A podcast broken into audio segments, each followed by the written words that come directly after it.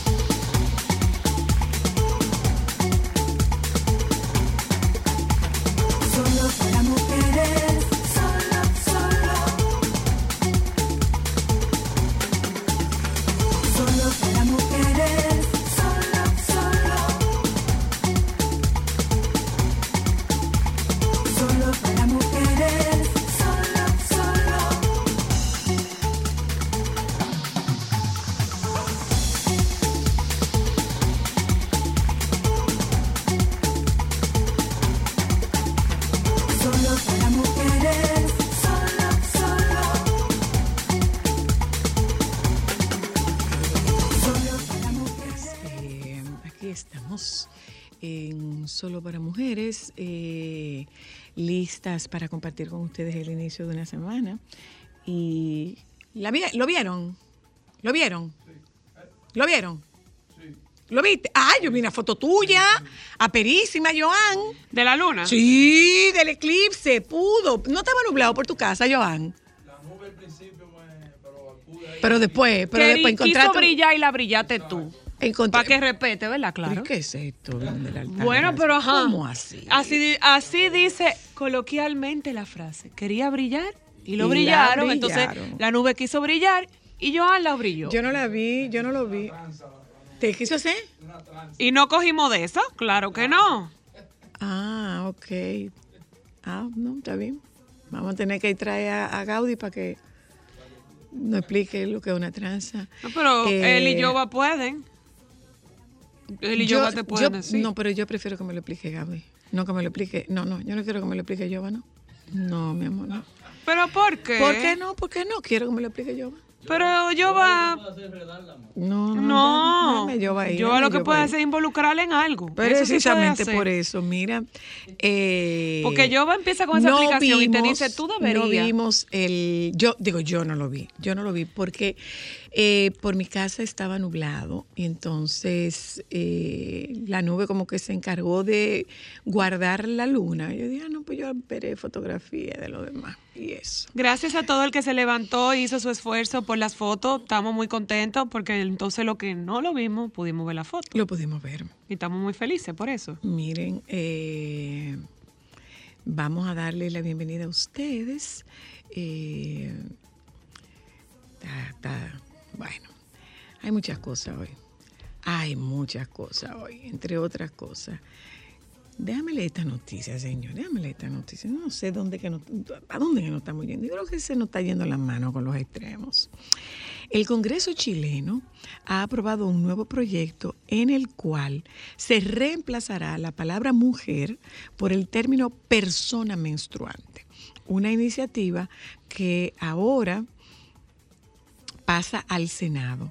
Con este proyecto se quiere imponer en el Parlamento la neolengua progre. Emil Schneider, diputada, indica que el término de mujer sería manipulado en favor de hombres trans, personas no binarias, que queer u otras variantes de género quienes biológicamente han nacido con sexo femenino pero que no se identifican con él. En tanto que la diputada republicana Chiara Barchiesi señala que se trata de un proyecto ideológico controlando el lenguaje, controlas el pensamiento, alegando que las mujeres han sido borradas e invisibilizadas cuando son las únicas que atravesamos el proceso biológico de la menstruación. Eh, yo no sé, señores, puede ser que yo esté bastante anticuada, pero entonces déjame ver, si se trata de reemplazar el término, digamos que yo como mujer no existiría, porque yo soy menopáusica, yo no menstruo, y si yo no menstruo, entonces Yo no soy mujer. No sé. Yo quiero que alguien me lo explique No sé, también. no sé, no sé. La persona es ahora, la- o sea, la mujer sería persona menstruante. Que me lo expliquen. Porque es para reemplazar el término. Pero es que eh, No entiendo, de verdad no que no, de verdad que no entiendo. Creo que, creo que, que- Yo no que- estoy creo que, que- nos estamos yendo muy lejos. Me parece que Pero la ciencia está tan avanzada que puede hacer que una persona que decida cambiar de, de sexo vaya a menstruar. Eh, Que no. quizás por eso Es ellos que- están es que inventando o bueno, de nuevo, proponiendo de esto. nuevo de nuevo Eh, te- es un tema del lenguaje lo que están proponiendo pero ocurre que género hay cualquier cantidad y Sexo es un dos. tema bastante complejo sexo hay dos y un tercero que es el de los caracteres intersexuados que es lo que popularmente se conoce como los hermafroditas pero sexo biológico anatómico hay solo dos. Usted o es hombre o es mujer. Pero eh, reemplazar a una mujer, reemplazar el vocablo mujer para utilizar el de persona menstruante, no sé, a mí como que, perdóneme, perdóneme, puedo ser un poco convencional o quizás demasiado convencional para algunos. Y ahí va mi, mi pregunta, o sea, específicamente con esto. Si se está luchando tanto por la inclusión, ¿no sería eso excluirnos a nosotras las mujeres que tenemos sexo femenino? Por incluir a otro grupo de personas que se identifican como mujeres. No sé, me parece, me parece que es demasiado. Para mí es como mucho y, me toma un tiempo procesarlo. Yo soy muy respetuosa de todas estas ideas. Yo respeto mucho las ideas de, de- de las personas, aunque yo no esté de acuerdo con ellas, pero esto yo no logro entenderlo. De verdad que yo no logro entenderlo. O sea, ¿qué voy a hacer yo? Que no menstruo porque tengo una menopausia por, por una... ¿Propia de tu edad ya? No, no, Ah, bueno, en el no, caso no. tuyo por una Yo tengo una menopausia quirúrgica por histerectomía. Pero entonces que yo dejé de ser mujer para convertirme en... ¿En qué? ¿En qué me convertí? Si no soy persona menstruante y no soy mujer, ¿qué soy? Gestante. Tampoco, porque yo gesté hace mucho tiempo. Un poco complicado. Un poco complicado. Ser mujer menstruante, dice la maestra, eh, dice la maestra Soraya Lara. Clara dice, una pregunta para los que dominan el arte de lo que es ser mujer. Ser mujer menstruante como caracterización, tipificación o clasificación de ser mujer. ¿Quedarían fuera aquellos hombres biológicos que se, se identifican como ser mujer? Deben quedarse fuera. Eh, Lógicamente, porque yo no menstruan. pienso igual, por eso que no digo. No entiendo. No entiendo. Bueno, eh, el eclipse se produjo por la alineación completa del Sol, la Luna y la Tierra. Joan, yo no sé si tú tuviste la oportunidad de ver la genialidad de un que, que hicieron conmigo en Twitter, Jaime Santelice. Busca para que tú veas. Busca para que tú veas. Busca para que veas. Te lo comparto, Joan. Me encantó. Genial. Me encantó. Bueno, eh, darle la bienvenida a ustedes a Solo para Mujeres en la tarde de hoy. Señores, el mes de mayo a mil sigue yendo. ¿Lo viste? ¿Tú viste qué genial? Compártelo, Joan. ¿Eh? Compártelo, Joan. Atiende, Cristal. Tú verás cómo, cómo, cómo eh, Jaime hizo la pregunta. Parece que todos vieron el eclipse. Mira ahí, mira ahí, Dewar. Mira, Qué dale, Joan. eso. Atiende, atiende. Atiende, atiende. Parece que todos vieron.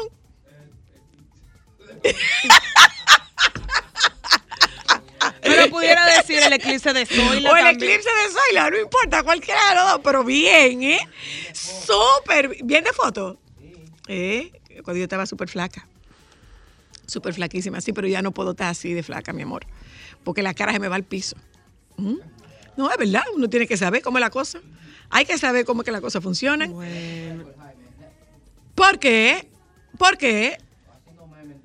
No, Pero me Freco encantó. está Freco muy es- chulo. Está muy chulo. un amigo de nosotros Está que muy tiene chulo. un perro salchicha que se llama Soy la Se Luna. llama Soy la Luna.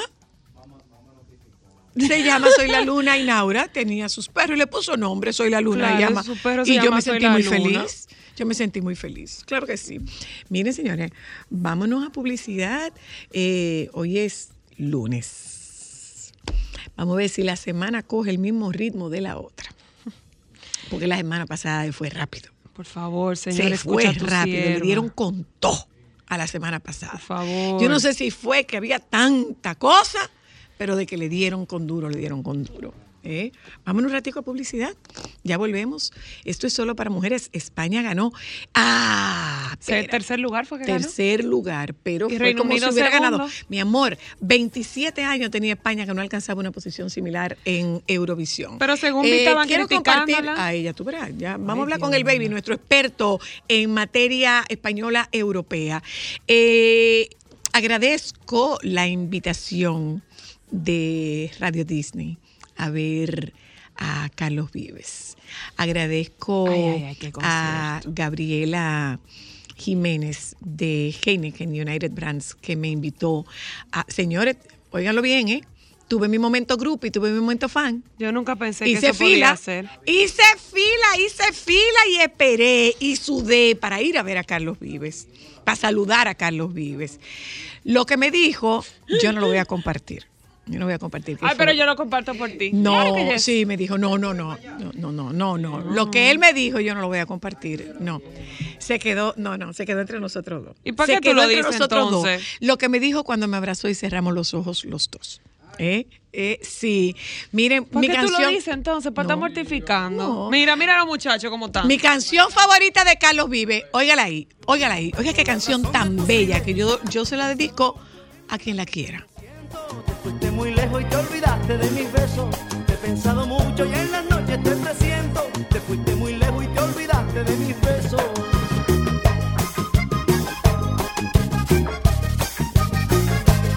No sé muy bien cuándo vendrán las cosas buenas, que hoy son malas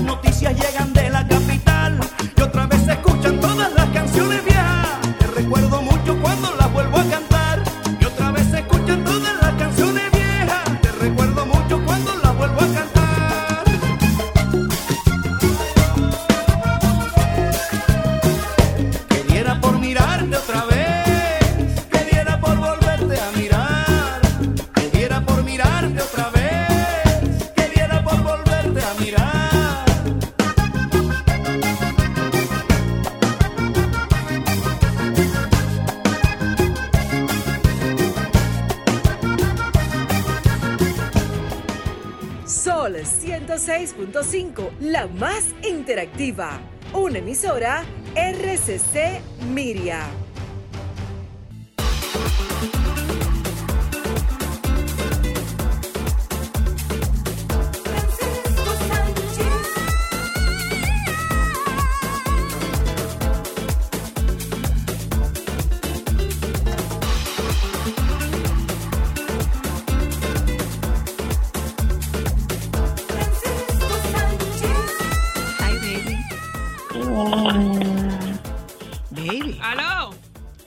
Buenas tardes. Ay, Dios. pues devuélveme mi saludo porque yo te estoy dando un saludo tú empalagoso y buenas tardes. ¿Qué tal, Francisco? ¿Cómo tú estás? Eh, bien, gracias. Ah, ok. ¿Qué Ay, hay de nuevo? allá, ¿Cómo ¿cómo? está la cosa, Francisco? ¿Y por allá cómo se encuentran? Está bien porque está todo en su lugar, todavía nada se ha caído. Pero no podemos empezar así, mi amor. Pero tú me estás preguntando por las cosas. Pero es que tú sabes. No, mi amor, no podemos empezar así, bebé. Así no se Ah, empieza. Pues reinicia, resetea, te vuelve de nuevo, bueno. Hola, baby. Ah, ok. Dale, Oh, dale bien. Sí, sí, sí, Hola, sí, sí. baby. Hola, ¿cómo estás? Ay, señores.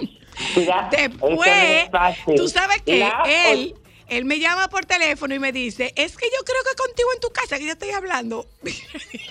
Las oyentas y los oyentes también, eh, nada, disfrutan mucho. Ay, eh, que muchas gracias. No, pero es verdad, yo, óyeme, de, yo pienso que el éxito de mi participación ha sido ese. El día que yo me concientice de que no es hablando contigo por teléfono como de una conversación como personal, Tú pones la ya se, se- se cae la magia porque tú sabes que se eh, después viene eh, eh, esa, esa presión de que ay no que si yo qué que todo lo estamos oyendo la gente para mí No. nada estamos conversando Porque, bueno, hablamos nosotros dos, así lo que que pasa hablamos. es que influ, óyeme, influye mucho porque no es que no estamos hablando por teléfono. Lo que pasa es que esta llamada sale, óyeme, a través de la emisora y sale al aire. Que no es una conversación privada, pero no deja de ser una llamada telefónica. Para que ustedes tengan claro, así es como nosotros dos hablamos. No, hablamos peor de ahí, ¿eh? Sí, Hablamos mucho de peor. eso porque tú sabes que yo me excedo y tú me dices devuélvete, que no es así, que tienes que Señores, respetarme. En este momento todo lo que yo puedo decir es que está mortificado porque se va de viaje y tiene mortificación con el equipaje. Claro. Rafael, No, gracias. no, no, ya, ya, ya, ya, pero fue y me atormentó. Rafael, gracias. Por eso es que ella le está dando las gracias, Rafael, No, porque fue atormentado. no, porque él fue y después que se fue me atormentó. ¿Con qué? Bueno, te hace falta una camisa blanca, hay que confeccionártela, ese pantalón está muy largo, hay que cortarlo. Y cuando me vine a dar cuenta se llevó como siete piezas. Es decir, que la maleta ahora está por la mitad. Ahorita lo llamé y le dije, mira, no es que te va a aparecer en mi casa a las 10 de la noche, ¿eh? que yo necesito dormir. No me lo mortifiques, no. Rafael. Rafael, No, me lo mortifiques. Además, la gente tiene que, él le dije, tú tienes que entender que yo soy un invitado, yo no soy, óyeme, familia de la novia, ni papá de ella, ni hermano de ella, óyeme, y ese es un evento donde yo voy como invitado, no como protagonista, tampoco es que tengo que ir para eh, dejar como atrás a la gente, debo de ir impactante. Mm. Porque voy desde el Caribe, soy de los invitados internacionales Ay. y hay que sentar un precedente cuando la gente hable. Pero tú no del quieres- chico, pero tú no de quieres la ir a del periodista, del alto, buen mozo, Ajá. bien vestido. Oloroso. Eh, hay que sentar ese precedente, pero tampoco que digan, no, pero él vino aquí, mi amor, y asqueroso a todo el mundo. Ok. Pero tu intención No no, es sé. esa, ¿verdad? No sé si me entendieron. Sí, No, te perfectamente. claro. Esa no es tu perfectamente. intención, o sea, pero tu intención- propósito. Tu intención de pasar desapercibida queda, desapercibido queda totalmente clara. Eh, no tanto así, porque no es pasar desapercibido, sino no llamar mucho la atención. Ah. Mucho. Mucho. Enfócate. Mucho. Tú no respondes por el resto. Claro. Tú vas a hacer tu sabes. trabajo.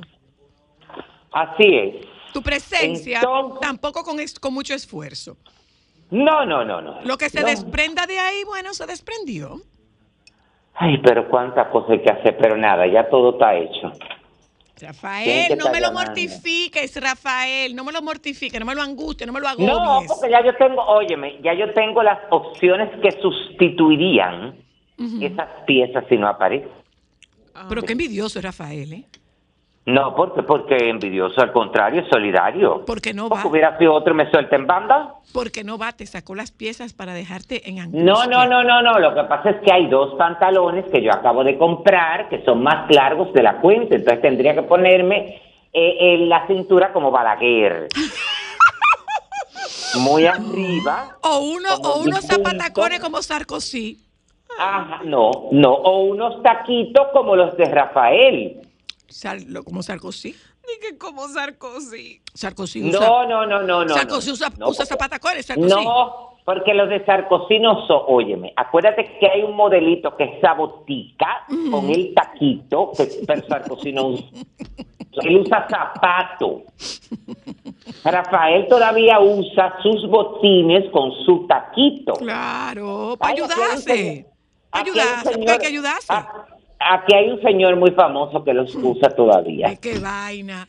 Sigue, baby, que estamos en internacional, no digamos lo local. Nada, escuchen, como antesala a las celebraciones por el jubileo de platino de la reina Isabel II, este domingo se realizó un gran espectáculo de luz y color, Royal Windsor Horse Show, un espectáculo de caballos y donde estuvo la reina Isabel II, que la verdad es que vi las imágenes y todavía se ve más recuperada y más sonriente que la primera aparición. Ah, le después de están toda la sirviendo la situación. vitamina. Yo te lo dije, que, que había visto una foto de ella, que Ella- estaba rozagante. Bueno, el, el pasado bueno, por eso te estoy, eh, por eso les estoy diciendo, el pasado viernes reapareció en público durante, durante un acto relacionado también con esta gran afición que ella tiene por los caballos, eh, y pero no se quería perder esta, este evento donde, además de ella, estuvieron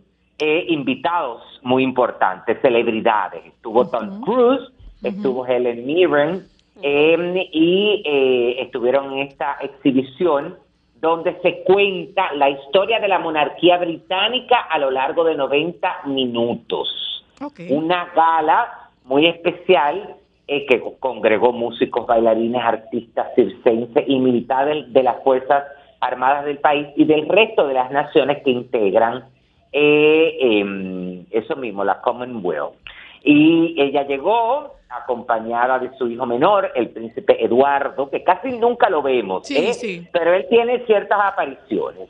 Eh, y acompañado de la esposa del príncipe Eduardo, de Sophie de Wessex. Tuviste en las, eh, haciendo como una parte, que el objetivo de en su momento, cuando la reina Isabel II, eh, perdón, cuando la, eh, cuando la princesa Diana murió, tú sabes que el objetivo era convertir a Sophie de Wessex en la, La sustituta. en la sustituta de Isabel II, de, de, de Lady Diana. Mm. Ese era el objetivo, pero ella nunca. Ella tiene una buena tasa de aceptación, pero ella para nada tiene.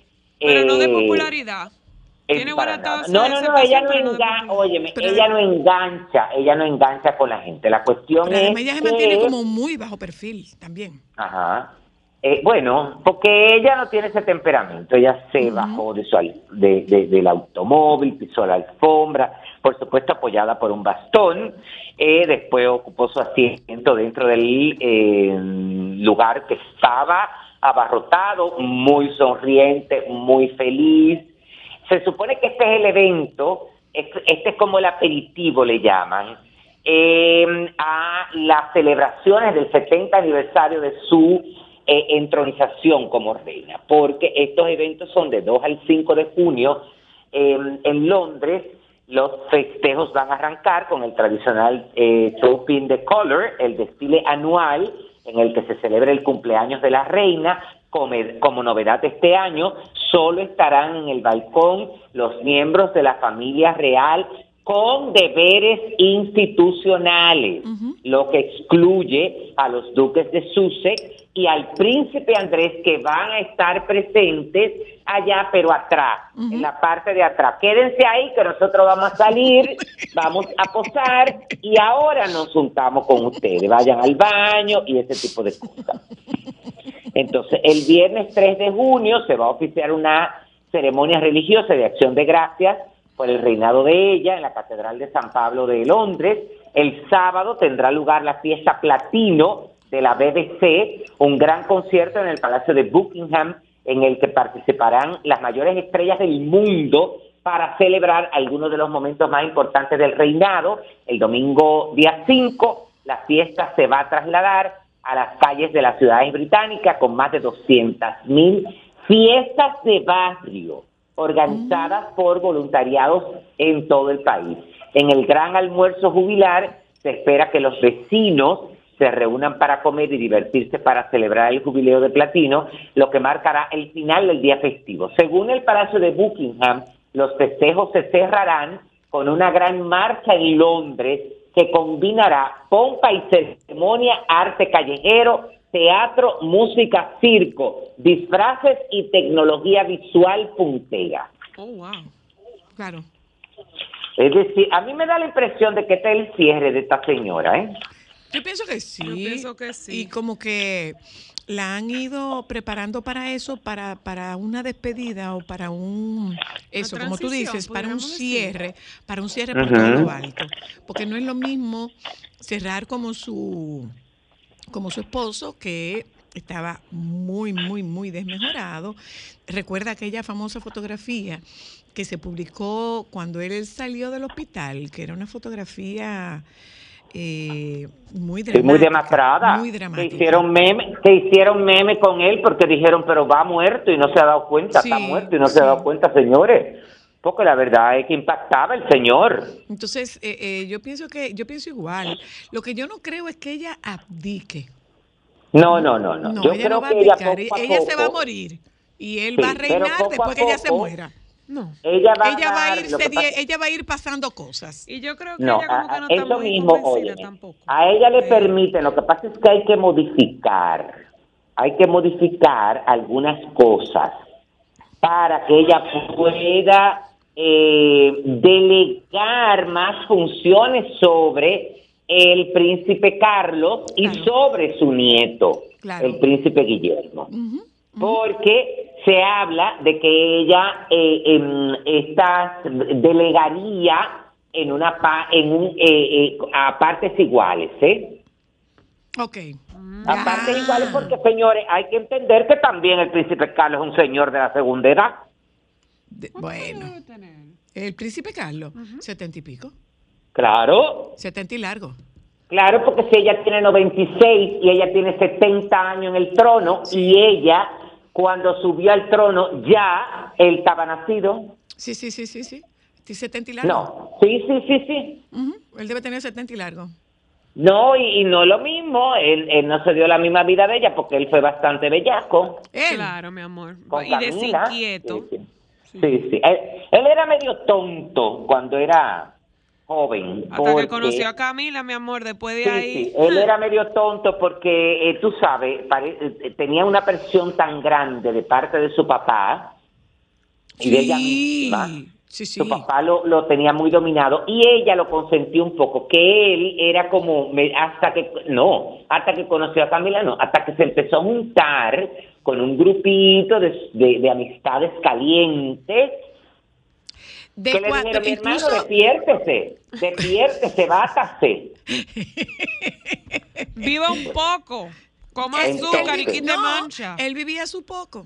Él vivía su poco, pero, Pero después Sí, que le sí, dijeron que se despertara. Él se despertó con estos amigos. ¿eh? Realmente, antes de eso, él era un muchacho, óyeme, que no salía a nada. No, no, no, y acuérdate, acuérdate, bueno, en la, en la, ¿cómo se llama eso? En la, en la serie, en the, en the, the, the- The Crown, The Crown. Crown. en The Crown, eh, él, eh, él se veía lo de la ida a la escuela y el cambio al internado, que es el internado donde está en este momento la la princesa de Asturias, la, princesa de Asturias, que es un internado como muy fuerte. Ella estaba bastante, él estaba, él pasó bastante trabajo ahí. Lo que pasa según es que la- y, y a él no le permitieron tampoco criarse con sus hermanos. No, él no no. tuvo una relación No, para nada. estrecha con sus- sobre todo con bueno con Eduardo y con Eh. y con Andrés, tú sabes, porque a ellos como que los ellos los tres son hijos de esta de esta señora y este señor, pero fueron criados en ambientes muy diferentes. Bueno, que dicho sea de paso, según retrata la serie, eh, nos juntábamos para tener sexo, para procrear, aparentemente, porque dormíamos en habitaciones separadas. Y con el respeto de don, de don Johnny Ventura, pitaste, parece que en algún momento, tú sabes. Qué folclórica. Bueno, así es, eso mismo. Ayer se celebraron los Billboard Music Awards 2022. La verdad que a mí no me gustaron para nada. Yo los puse varias veces. ¿Cuánta gente fea, baby? eh? Ay, ay, ay, ay, ay, Mar, pues. Ay, sí, digo, Además, me refiero a fea como- de, de, de looks. ¿Cuántos looks Oye, feos? había, no, había fea de todos los tipos, de look y de físico, déjate de eso. Y además de eso, yo no sé por qué hubo un homenaje tan marcado a la música R&B, a la música eh, afroamericana. Bueno, no es que no me guste, pero me satura. La cuestión es que los premios se hicieron en el MGM Grand Garden Arena de Las Vegas, donde, bueno, eh, eh, hubo participación eh, muy importante de latinos que dijeron estar presentes, estaban nominados y ganaron. Es decir, en el caso, por ejemplo, de Bad Bunny, eh, fue uno de los galardonados en esta edición. Lle- se llevó dos premios Billboard al mejor artista latino y mejor artista latino masculino. Ay, ay, ay, qué circo tan grande. Porque háblame, háblame, háblame. Entonces, mejor artista latino y mejor artista latino masculino. Bueno, olvídate. Bueno. Entonces, Bueno. la colombiana Cali Uchis, que no sé quién es, Caluchis. que es la primera vez que la escucho. Caluchi se llama. Cristal. Cali Uchis. Ay, yo no sé quién es. Bueno, yo estoy tan Ah, perdida bueno, como tú de ese pues déjame decirte, mi amor, que ella ganó como mejor artista latina femenina y mejor canción latina por su tema Telepatía. Alejandro, tú estás diciendo que sí. ¿Qué canción es esa? Ah, ¿quién lo diría? Hacer el amor por telepatía. De noche y de día, mi cama vacía, no sé qué vaina más. No sé. Mira, Bueno, muchacha, pero como yo, no sé qué vaya. yo en mi vida, en mi vida la había escuchado. Entonces, sea tan en la espontánea. categoría mejor, es mejor, al- mejor álbum latino eh, se lo ganó Carol G por su producción esa misma, KG 0516. Ay, eso donde suena están como una esos- placa, Francisco, como una placa de eh, carro. esos éxitos, bueno, y dentro de los ganadores de los eh, Billboard Music Award 2022 están Mejor Artista Drake, Mejor Artista Nuevo Olivia Rodrigo, que fue la que arrasó, Mejor Artista Masculino Drake, Mejor Artista Femenina Olivia Rodrigo, Mejor Dúo Grupo BTS, Mejor Artista de Billboard 200 Taylor Swift, Mejor Artista Hot 100, Olivia Rodrigo, mejor artista de canciones en streaming, Olivia, Olivia Rodrigo, mejor artista en venta de canciones, Olivia BTS, Rodrigo, ah. mejor artista en ca- de canciones de radio, Olivia Rodrigo, artista top Billboard Global 200 nuevo, Olivia Rodrigo, mejor Ah, no, artista Billboard. No, ella fue fuera todo. ella sola. Ella fue todo y después, bueno, la gira top, la, la gira que ganó fue la de, de Rolling Stone, no Filter Tour como ganador, mejor artista de R&B.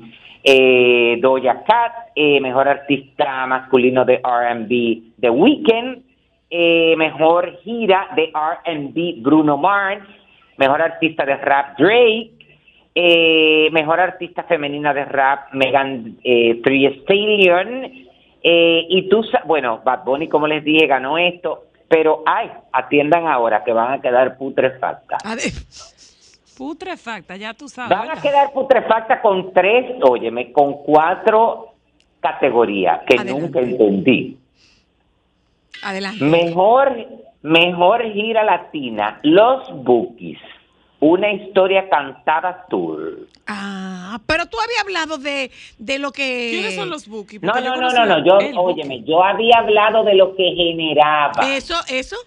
pero esto no tiene que ver con lo que tú Ah, esto no tiene que ver con lo que es- produjo. Esto tiene que ver con supuestamente la producción de la gira. Ah. Oh, wow. Yo quedé putrefacto, óyeme. Los mejor Bookies. artista, no óyeme, el mejor No, eh, artista. perdón, perdón, porque ellos eran un grupo que se llamaban Los Bookies. Claro, y cuando él haciendo- se salió, Claro. él se quedó con el Bookie. Ellos, bueno, pero ellos están haciendo una gira que se llama Una historia cantada tour con todos los miembros del grupo original de los Bookies. Y Ah, esta gira es del grupo de los Bookies, de los, de los originales. por eso gana. Mejor artista dance electrónico. Ahí los que estaban nominados todos eran DJ. El DJ Tiesto, el otro, el otro, y ganó Lady Gaga. Oh. Y Lady Gaga DJ. No, yo no, óyeme, te estoy hablando en el renglón mejor artista dance, Ajá. o electrónico, Ajá. todos los nominados eran DJ y. Lady Gaga. Y Ok. quien gana, y quien gana es Lady Gaga. Ah, ok, ya, entendí. Pero una cosa que yo no entendí. Yo no entiendo Mejor- qué hace ella en esa categoría. Bueno, si tan no sé, DJ, me- ella no pega en esa categoría. Bueno, No, no, no, no, no. Además, música dance electrónico. No Y ella tiene música electrónica. Bueno, casi toda la música Lady Gaga del tiene mundo música, pero es electrónica música porque está hecho a través de, de- de aplicaciones.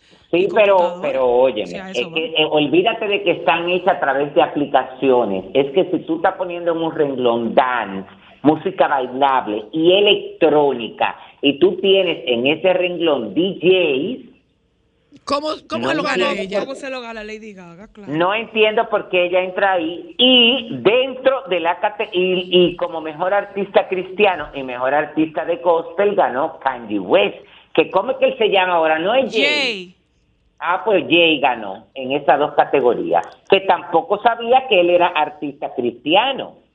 Yo me desayuno. Incluso tengo entendido que hay un pastor que, que iba a proceder legalmente contra él por, por haber utilizado uno de sus sermones. Ah, pues ya lo sabe, mi amor, que él es un artista cristiano.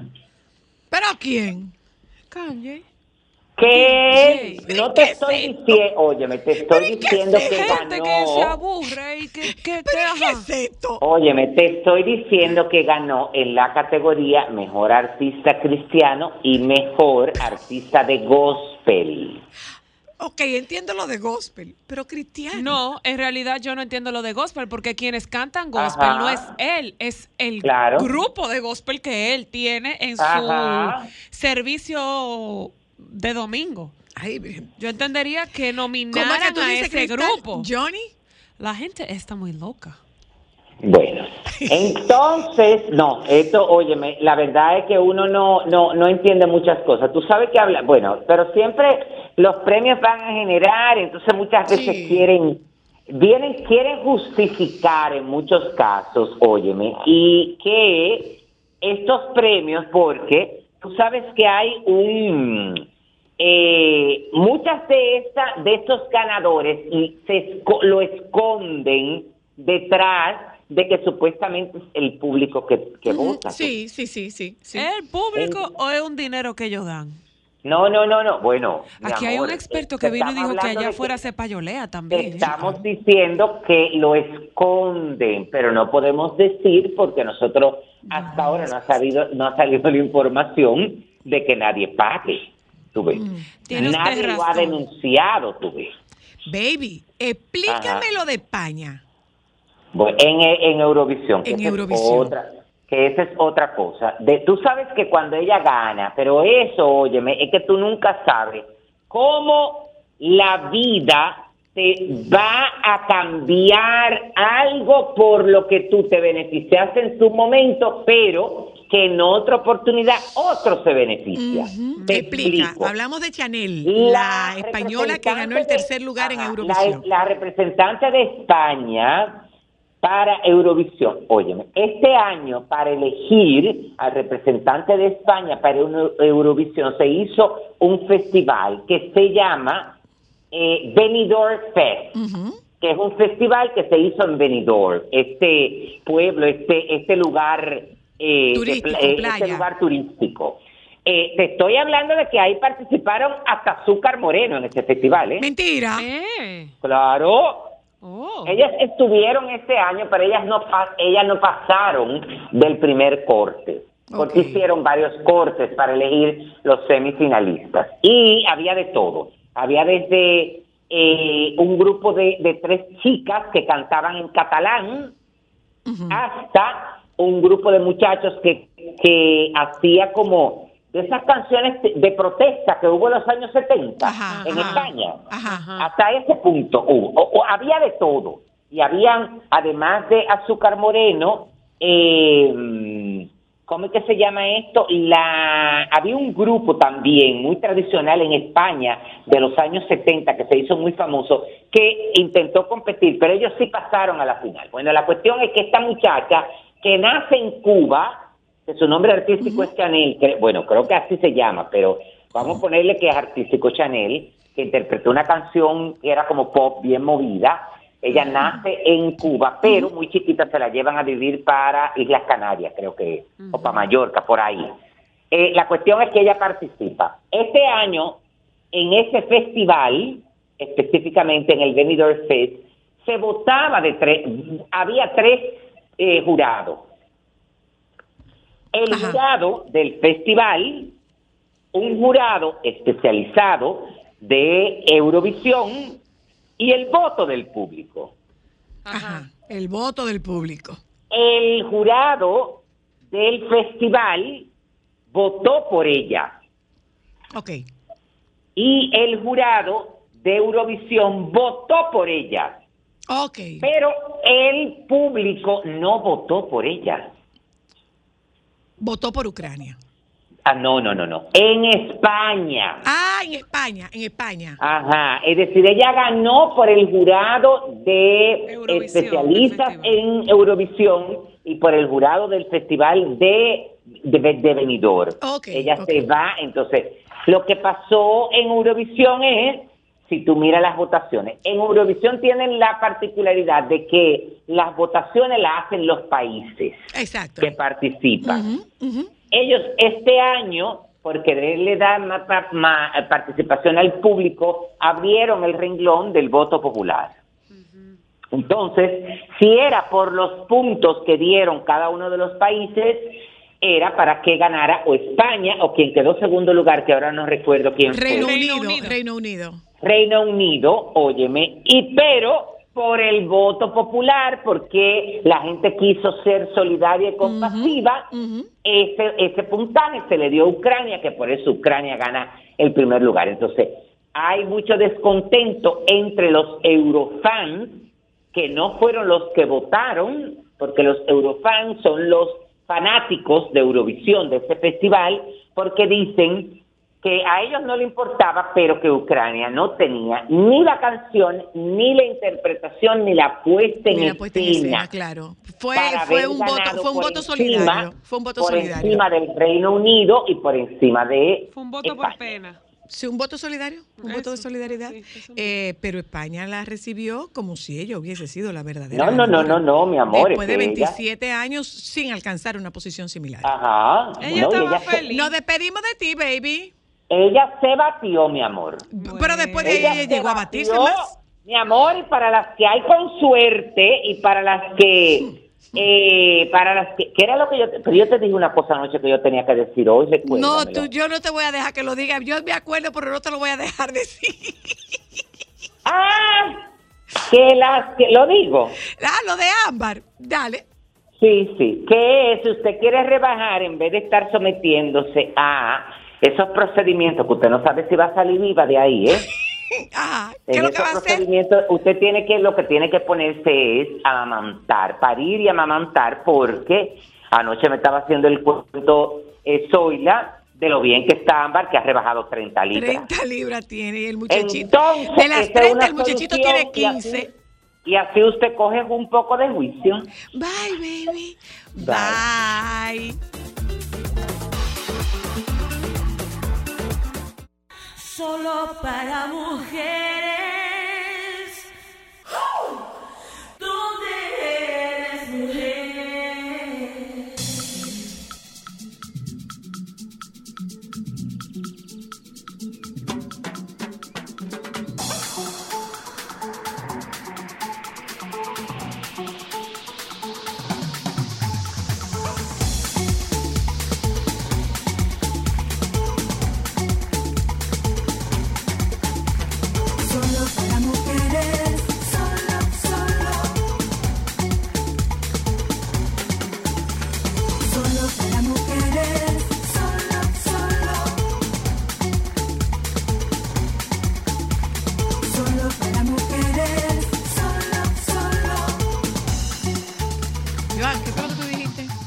Mira Gaudi aquí.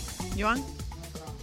¿Qué es una tranza? La nube le hizo una tranza. Bueno, lo que pasa es que tranza eh, viene de transacción, Me imaginé, ¿verdad? me imaginé. A veces se puede utilizar como cuando tú haces algo que coronaste, que es otro, otra palabrita, yo coroné, te salió bien el plan. Sí, pero esa es. Pero esa- también pero la eso es un tranza- lenguaje, eso es, eso es narco vocablo. Puede ser. La no, no, eso es. Pero también se utiliza en el barrio. a Pero nivel eso, pero eso es coloquial. narcovocablo, eso lo cogimos nosotros de las novelas. Sí, y la tranza también a veces cuando Y de alguien la te brega. de narco. Cuando alguien te brega también eh, te hacen una tranza. Qué brega. Ay, Porque-. Que no, te no, no. usan una No, habilidad no, no, no, no, no, no, de porque, porque, porque eh, tiene una acepción distinta ahora, porque un bregador era un traqueto. Antes, sí señor, eso era un bregador antes. Sí, sí, sí, sí, eso era un bregador. Bueno, Estamos hablando de 80, los 90, un bregador era un traquetero.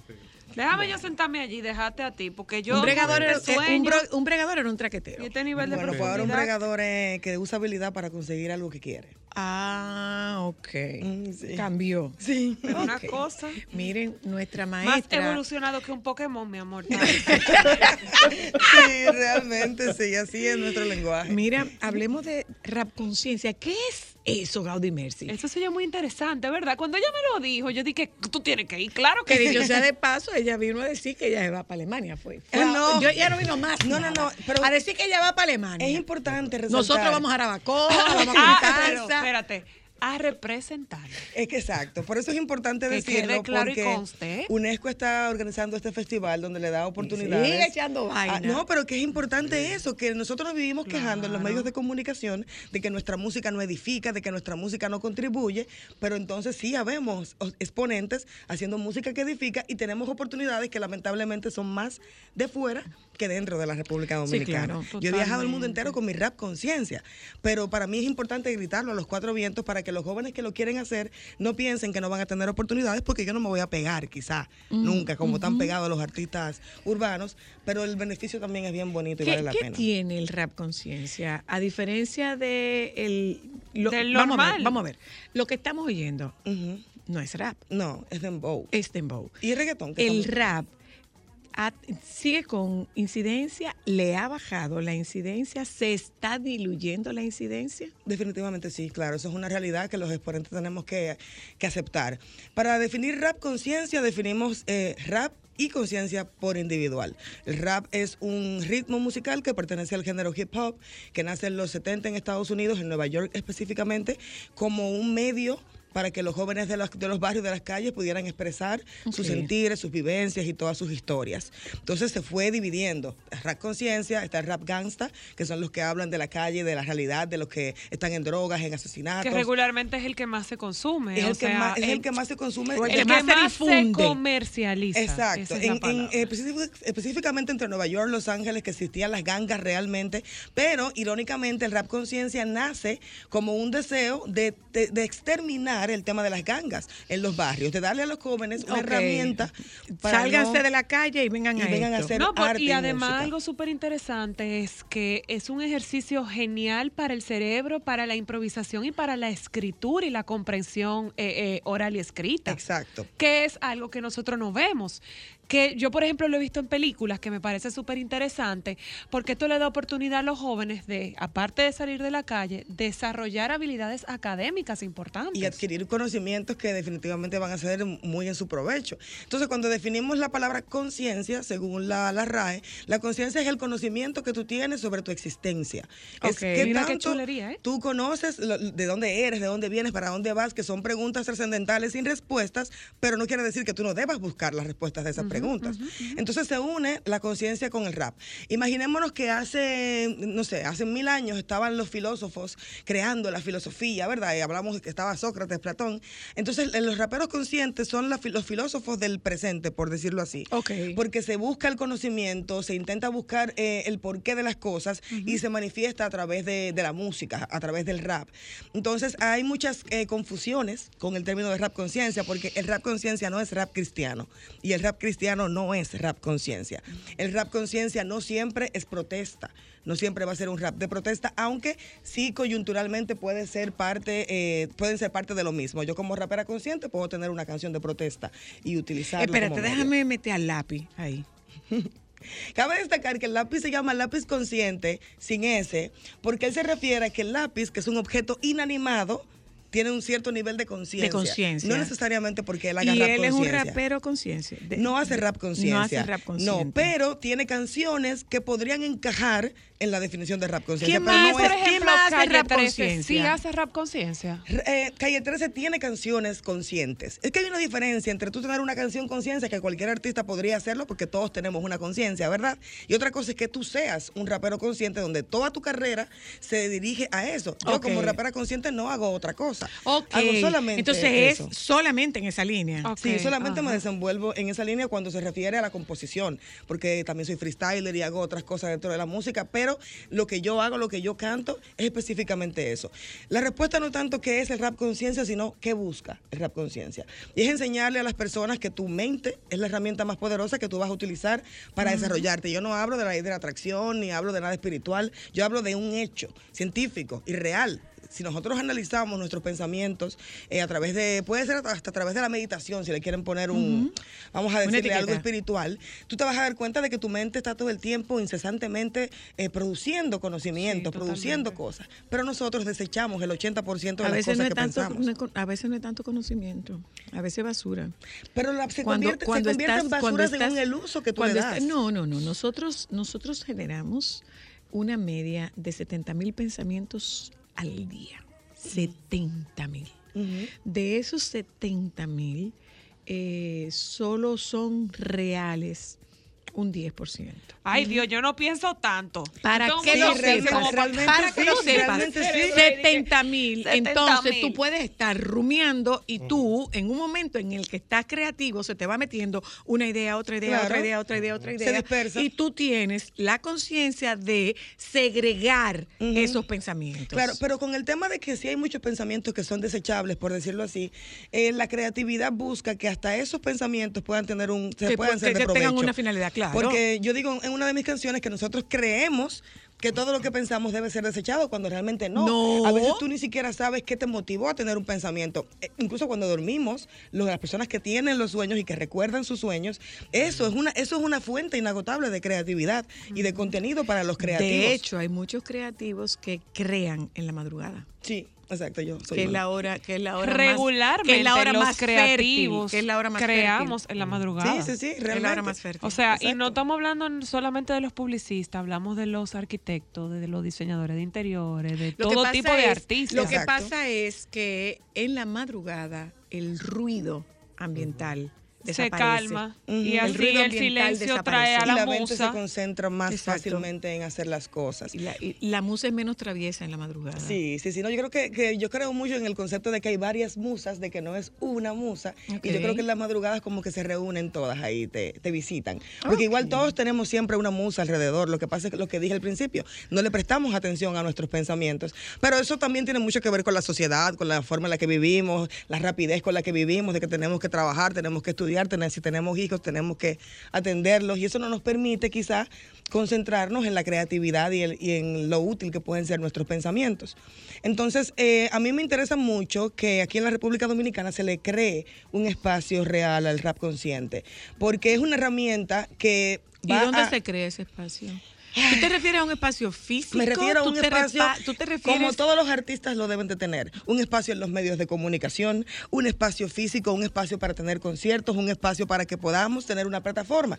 Hablo siempre desde mi experiencia porque es la experiencia quizá la mejor que yo puedo, eh, de, la, de la que mejor puedo hablar. ¿Es la tuya? Que es la mía. Claro. Yo tengo, eh, tengo 20 años desde que escribí mi primera canción y tengo 10 desde que estoy haciéndolo a nivel profesional. Y yo he enviado cientos de correos, cientos de mensajes a muchos programas para quizás ser invitada porque voy a lanzar un álbum. Yo tengo cuatro álbumes en Spotify. Entonces, ven la propuesta y, y yo entiendo que esto no es Mira, algo ustedes se que... están dando cuenta, pero esta muchacha desde que se sentó ahí es hecha vaina. ¡Que Hecha no! vaina, hecha ¡Ay, vaina, no! Hecha vaina. No es para eso. UNESCO, Spotify. Es más, es más, usted sabe cómo sí voy a decirle que es echando vaina. Porque yo vengo de un barrio, de un barrio populoso, yo vengo de Los Minas. En los 90.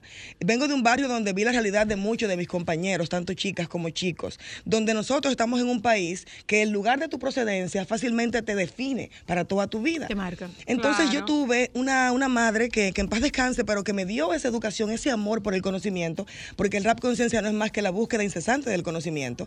Y con eso yo pude cambiar mi entorno, cambiar mi futuro, cambiar Eso- mi eso vida. se llama resiliencia. Entonces tú que estás en el barrio, muchachito, que tú piensas que a lo mejor tú no vas a salir nunca de ahí, que tú piensas que tu futuro es este, X o Y, yo te digo que no, que tú puedes estar yéndote a Alemania con UNESCO a conocer otra cultura, a ampliar tus conocimientos, si tú decides hacer algo y desarrollarlo Pero es con la una pasión decisión necesaria. tuya. Es una decisión, una decisión tuya. decisión tuya con lo que te aportaron en tu proceso de crianza. Exacto, pero O también sea, las sociedades deberían de trabajar en Independientemente de que, de que el entorno tenga una incidencia, eh, definitivamente yo puedo elegir cómo permito que el entorno me marque o me, me deseche. Claro, y la educación es esencial en eso, porque un Así niño es. solo no va a coger nunca un camino que, que nadie le enseñó Es realmente. Entonces mi lucha siempre va a ser esa, de que la República Dominicana se valore. Yo no critico la música que es morbosa, hay, hay canciones y músicas que son extremadamente, que a mí que soy joven, me chocan. Sin embargo, Que, no lo que critico. es como yo digo, innecesariamente explícita. Sí, pero también eh, como amante de la filosofía, que es lo que hace el rap conciencia, yo tengo que entender y respetar que el pensamiento humano tiene cientos de ramificaciones y todo eso existe para que el mundo sea lo que es. Entonces, mi problema nunca va a ser que no, que censuren esta música, que no, que no pongan esta música, sino que le demos un equilibrio de, de que, que vamos a decir, de, que todo el contenido. música, pero Ah, pero tú sabes Exacto. que Que si yo tengo equi- 13 ese años, yo voy a ver en la radio todo el morbo, pero voy a ver la conciencia también. ese Pero la equilibrio conciencia no vende, mi amor. Es el, ese equilibrio es económico. Ese es el problema. Ese que está ahí. equilibrio es económico. De que no vende, de que no es algo comercial. claro, yo no puedo claro. decir que yo vivo de eso con todos los años que tengo haciéndolo. Claro. Es cierto eso. Pero ¿por qué no lo volvemos comercial? Porque las cosas son comerciales cuando empiezan a venderse. Y todo, según mercadeo y marketing, todo se puede vender. Ah, sí. Entonces, esas son las herramientas que yo intento eh, crear. Es por eso que también aprovecho el espacio para invitar a los oyentes a que tenemos un gran concierto de Rap Conciencia el 17 de junio en el Parque Fray Bartolomé, donde va a venir el rapero reconocido Aldo de Cuba, que lleva 20 años haciendo Rap Conciencia por, por todo el mundo, y los raperos dominicanos Decano, Mecal, Full Flay y una servidora. Y eso va a ser algo para poder mostrarle a nuestro país. ¿Qué es lo que van a hacer en. Alemania? Que no, y no solamente, no solamente es el mensaje, sino que también usamos la literatura, usamos... Yo considero algo, y voy a contar rápidamente esta anécdota. Cuando yo lancé mi primer álbum en el 2014, una persona hizo una crítica del álbum, diciendo que era muy aburrido porque para entenderme a mí había que buscar un diccionario.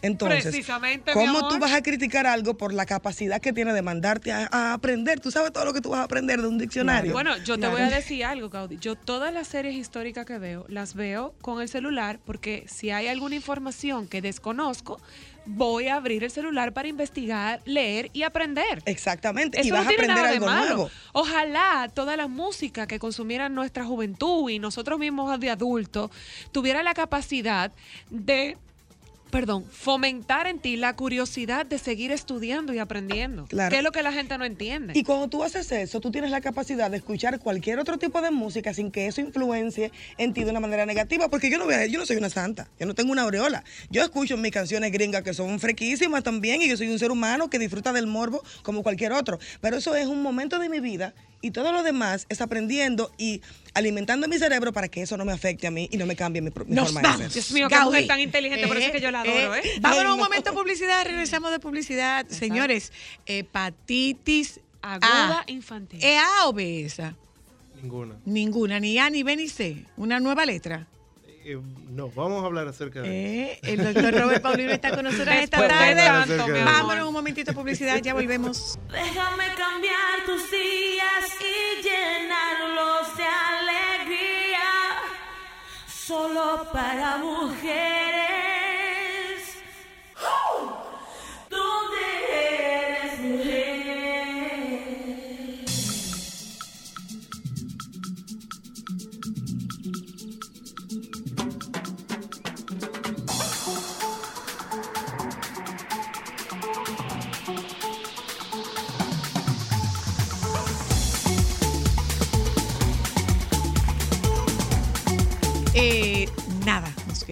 El doctor Robert Paulino, con él nosotros vamos a conversar. Acuérdense que el doctor Robert Paulino es un gurú de las enfermedades tropicales de la Universidad eh, de la Universidad Iberoamericana UNIBE. Eh, con el doctor nosotros debimos hablar sobre hepatitis aguda en niños. Esta no es ni la A, ni la B, ni la C. Eh, No. Eh, mira, ¿de dónde surge el tema de la hepatitis viral en niños? Eh, se, se han presentado cerca de 300 casos en, en niños en el que ninguna de las hepatitis que nosotros conocemos hasta la actualidad, desde la A hasta la E, fueron positivas. Es decir, niños que desarrollaron todas las manifestaciones clínicas de una inflamación hepática o del hígado que salieron negativos a hepatitis A, hepatitis B, hepatitis C, D y E, que son las que hasta la fecha conocemos. ¿Qué planteaba eso?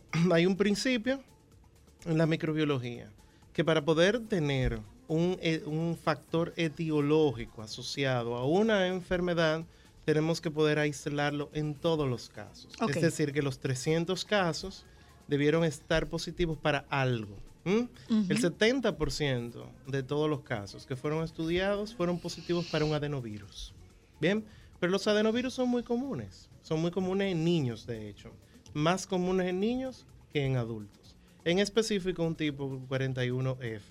Ese 41F Eso suena como fue identificado en el 70% de los casos, eh, pero de nuevo surgía la duda de que, pero ¿por qué si en el pasado hemos tenido casos de adenovirus, por qué nunca se había desarrollado una hepatitis en estos casos? Entonces, la Organización Mundial de la Salud planteaba tres posibilidades, o que fuera por una infección reciente por el SARS-2, Ok. o que haya tenido una exposición previa al SARS-2 o recientemente. SARS-2 es COVID.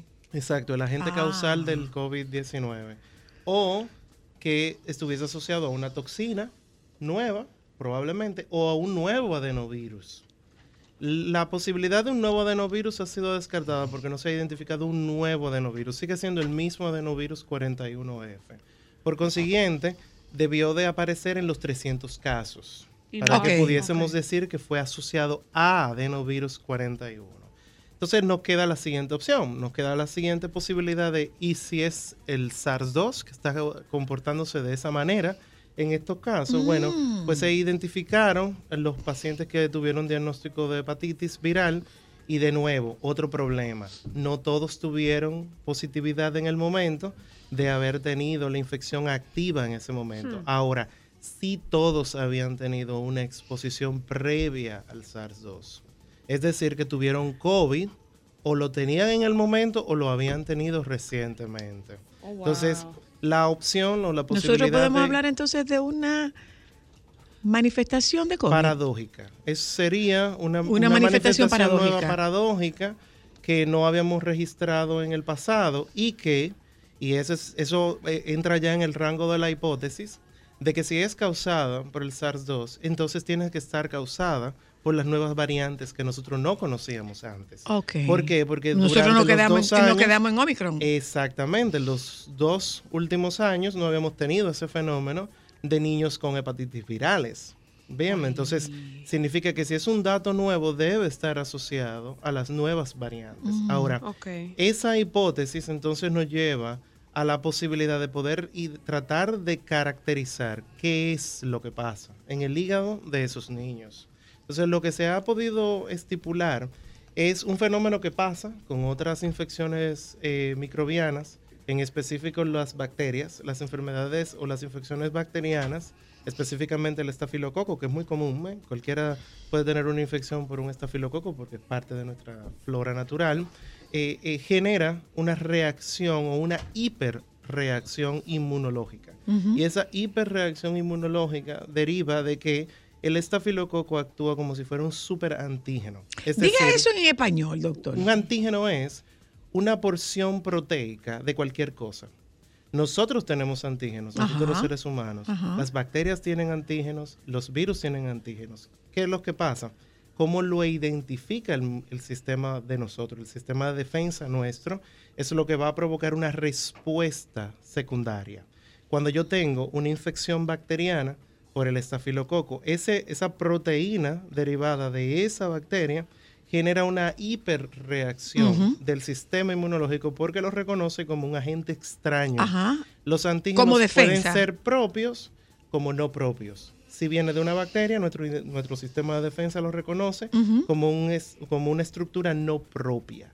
Y como es no propia, Lo va a La atacar. ataca, la ataca. Claro, Entonces, porque sabe que eso no pertenece aquí. Exactamente. Y hay que deshacerse de eso. esa reacción no pro- a lo no propio genera o, o desencadena una serie de respuestas inflamatorias. Y esas, inflama esas respuestas inflamatorias en su mayoría son citoquinas. Las citoquinas son, de nuevo, proteínas. La hemos, oído hablar son- de ella, claro la tormenta sí. perfecta, Claro que tormenta sí. de Lo que citoquinas. pasa con, exactamente, lo que pasa con el, con el long COVID, con las reacciones eh, reactivas, en las infecciones, en- perdón, en las afecciones autoinmunes, eso es también algo que pasa. Entonces, ¿qué, qué, qué es lo que ocurre en este fenómeno? Bueno, que esa reacción de respuesta a ese antígeno, que en este caso es un antígeno de la espiga de el, del SARS-2, el causante de la COVID-19, pues entonces genera que se desencadene una serie de marcadores inflamatorias que llegan a afectar el hígado. ¿Por qué Y esa- niños? Lo que pasa es... ¿O es que solo se está chequeando esa población y la población adulta pudiera pasar y no nos estamos dando cuenta? Mira que lo que pasa, lo que pasa con los niños es que el sistema inmunológico en los niños es inmaduro. Claro. O sea, no tiene la capacidad de autorregularse de forma rápida. ¿Por qué? Porque está aprendiendo a Está trabajar. aprendiendo y no es maduro todavía. La madurez inmunológica se adquiere en la adolescencia, de hecho. O sea, es cuando nuestro cuerpo ya tiene las herramientas para poder Para defenderse. defenderse. Por eso ustedes ven que los esquemas de vacunación se hacen todos en los primeros años de vida.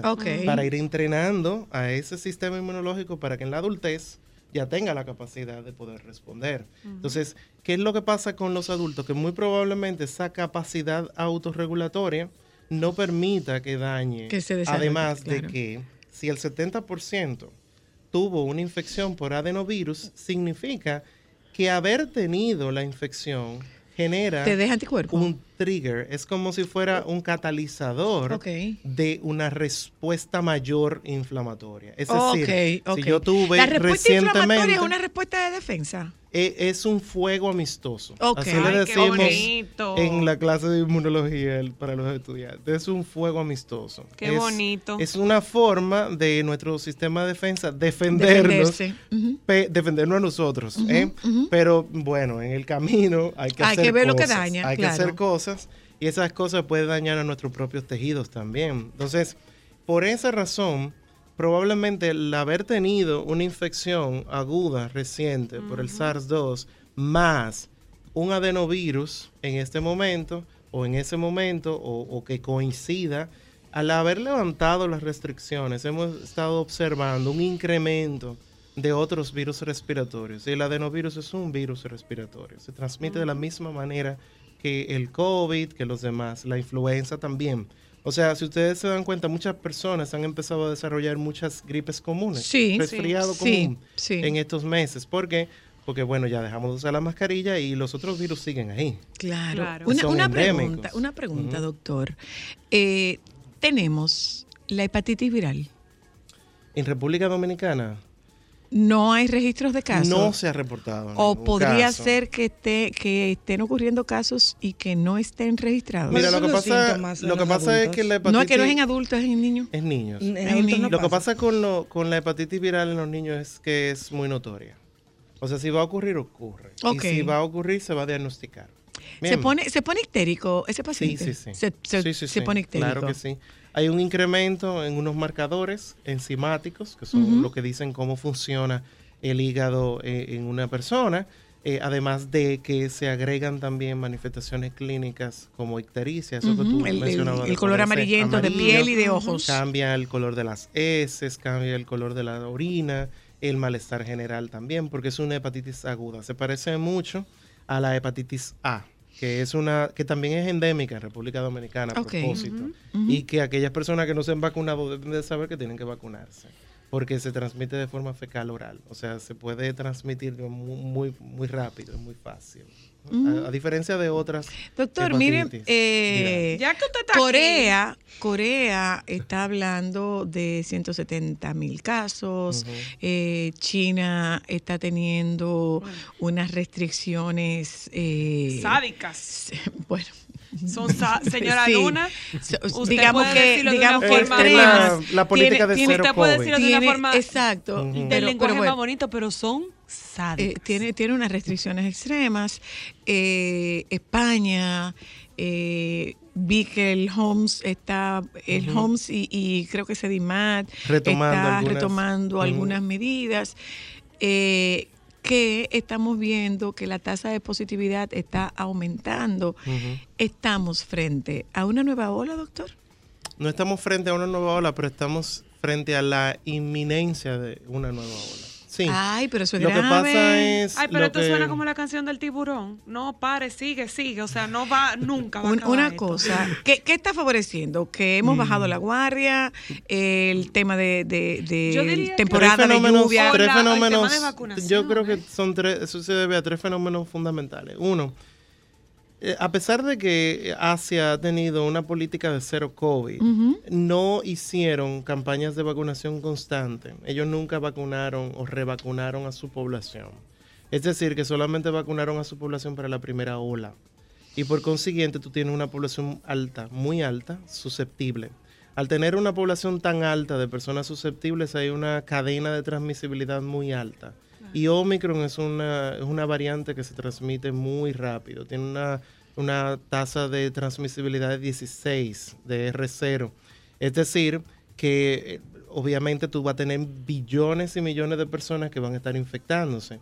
Muchas infecciones siempre es igual a nuevas mutaciones. Ok. Nuevas mutaciones significa mejor adecuación de un virus. Entonces lo que está pasando allá, y vamos a volver al 2020, cuando nos decían que bueno, eso está en China, Eso que está eso no va a demasiado llegar lejos. aquí. Bueno, no, nos, di- nos dimos cuenta que no Aquí está tan estamos lejos. gracias a ellos otra vez. Entonces, ahora, con las nuevas subvariantes de Omicron en Estados Unidos, estamos viendo un incremento en el número de casos. ¿Qué, qué nos quedaría en una situación como esa? Lo primero es que tenemos que eh, reactivar los sistemas de vacunación que tenemos y decidir o hacer eh, evaluaciones en vida real de si vamos a necesitar por fin de una vez y por todas. Yo insisto que eso debió de plantearse desde el principio, pero ninguno de los gobiernos se atrevieron para, para facilitar el proceso de vacunación de hablar de una vacuna anual. Y, y creo que Sí. estamos en el camino a necesitar la vacuna anual. Yo creo que esa vacuna anual va a tener que ser Pero nueva. ¿cuál va a- eso, eso iba a preguntar, ¿cuál va Bueno, a ser la pero- vacuna anual? Pero honestamente, sí, yo no- como pasa con la influenza, Co- o hay que, hay que vacunarse, anualmente hay que vacunarse anualmente de Pero una influenza. pregunta, doctor. Eh, es cierto que se ve como que hay muchos casos volviendo, pero la tasa de mortalidad ah, se ha disminuido está muchísimo. claro es que posible sí. que, también entonces ya enfrentemos que el COVID va a estar presente como si fuera una gripe normal, que quizá no tengamos que volver a los métodos de, de toque de queda. De No, no, no vamos o sea, a tener que llegar a un, endémico a y un toque de viviendo con queda. él. Que Tenemos que, hablar de, transmisión comunitaria. Mira que lo que pasa es que tú tienes una población de nuevo que, que es envejeciente. Tú tienes una población que es inmunocomprometida. Tú tienes una población de niños que todos son susceptibles. Entonces sí es cierto, vamos a tener endemicidad y probablemente estamos camino hacia allá. Sin embargo, tú siempre vas a tener una población que aunque tú la vacunes, por ejemplo, en personas mayores de 60 años, la inmunidad se va perdiendo de una forma más rápida. Y eso conlleva a que tú vas a tener personas que se van a poner malitas, Y que que van a necesitar necesites de tener un atenciones. Exacto. todos los años. O atenciones constantes eh, específicas para de salud para pacientes Para que, lo necesiten, claro que sí. Porque no queremos que se muera nadie. Pero yo tengo una pregunta que yo creo que todo el mundo tiene. No, Sí. ya tenemos que Si ir. a uno le da mucho, muchas veces COVID, o sea, ¿se puede ver como que eso puede ser fatal para el ser humano? ¿Te da una Eh, vez, sí. dos veces, tres veces, cuatro Sí, sí, sí. ¿Cómo se va porque- dañando tu Porque sistema? tú tienes una sobreestimulación del sistema inmunológico y van a aparecer efectos secundarios a largo plazo eh, o secuelas como el COVID prolongado. Nunca es bueno infectarse, es mejor vacunarse, la verdad. Ya. Por eso está que está aquí. Siempre Gracias, va a estar a doctor. disponibilidad de Pero, pero, su pero eh, es importante un detalle de lo que está diciendo el, el- el doctor Paulino. El doctor Paulino habló de que es probable que esté, que- digo, no que es probable, que se está trabajando en una nueva vacuna, Sí. que sería la vacuna que se usaría todos los años. El booster. No y para, debe incluir las nuevas no un variantes y las booster, no sería un booster, no No, sería un booster, sería dosis una anual. vacuna Sí, nueva. Una, dosis eso, anual. perdón. Una dosis Gracias, anual. doctor. Siempre, Eh, muchísimas no gracias se por pierda, que No, no, no, no. es una no. pena que sea por esto, pero bueno, sí. Que no, Pero que mira, Siempre me bienvenido. invitaron a hablar de una cosa y qué cosa con el COVID, ¿no? Usted lo dijo. Varias semanas dijo. tras de ti, gracias, ¿eh? Gracias, gente. Nos juntamos con ustedes mañana. El doctor Nieves está ahí. Hay que entregarle esto rápido. Nos juntamos mañana. Quédese con los compañeros del Sol de la Tarde, por favor. Solo para mujeres, solo, solo. Sol 106.5, la más interactiva. Una emisora RCC Miria.